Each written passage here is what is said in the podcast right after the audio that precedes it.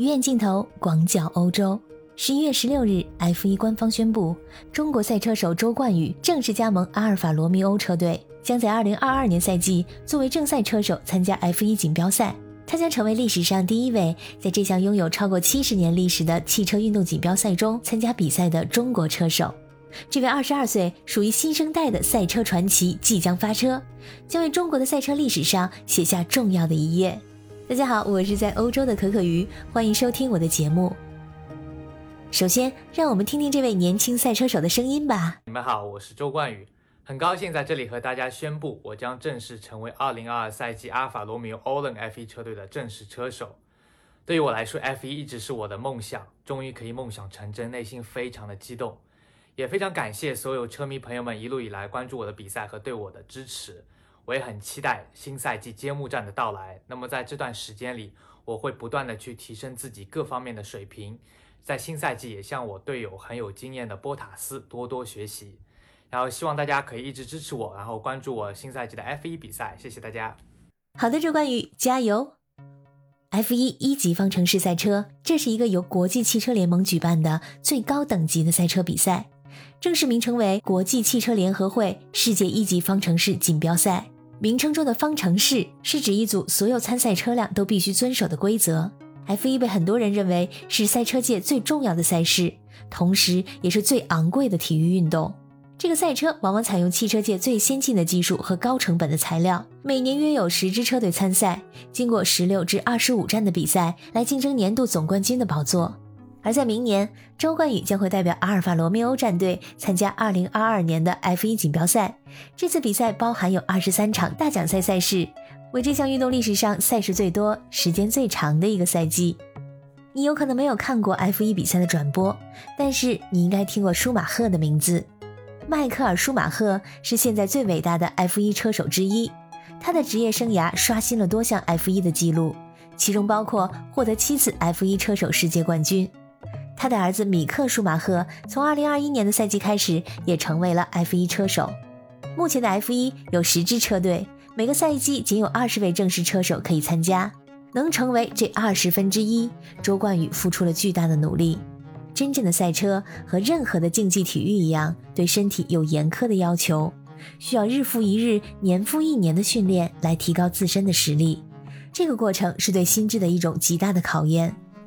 F1 赛车手在克服侧向加速的能力异于常人。如果你观察舒马赫的照片，就会发现他的颈部几乎和头一样宽而精壮，手腕力量等训练更不必说了。由于发动机舱内的温度和两小时正赛的体能消耗。通常一个正赛下来，车手身体脂肪的消耗以及脱水的总和将超过四公斤，这种体能储备也绝不是一般人所能达到的。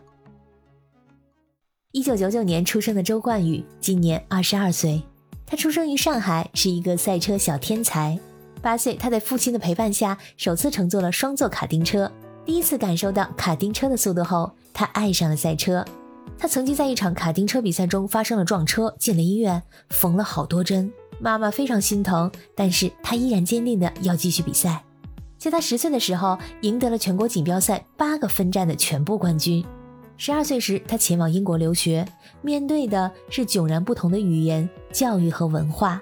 周而复始的往返于家、学校和卡丁车赛道之间。在这样的学习之中，他度过了语言关，保证了他在赛车专业的交流中没有沟通障碍。实际上，他的英国口音让他更好地融入了这个以英国人为主的圈子。在他十五岁的时候，他被 F1 车队法拉利车手学院相中，开始了独自在意大利生活的时光。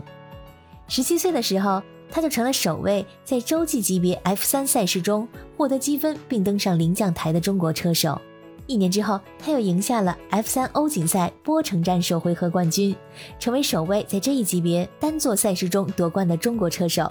二零一九年，周冠宇加入了雷诺运动学院，并担任雷诺的发展车手，在 F2 赛事中获得了当年的年度最佳新人奖。在二零二零年九月，他在 F2 锦标赛俄罗斯的索契站中，成为了史上首位在 F2 夺冠的中国人。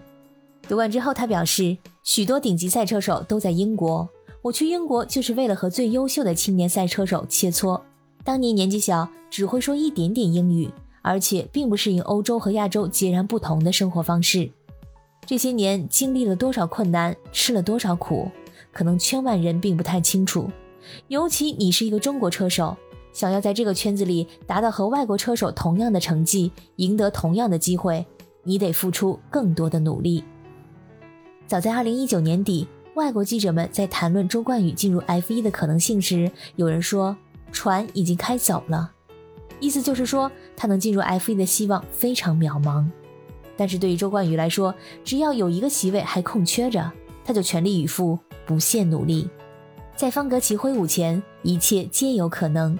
F1 这项独立于赛车手金字塔尖的运动，在2021年终于迎来了一位中国车手，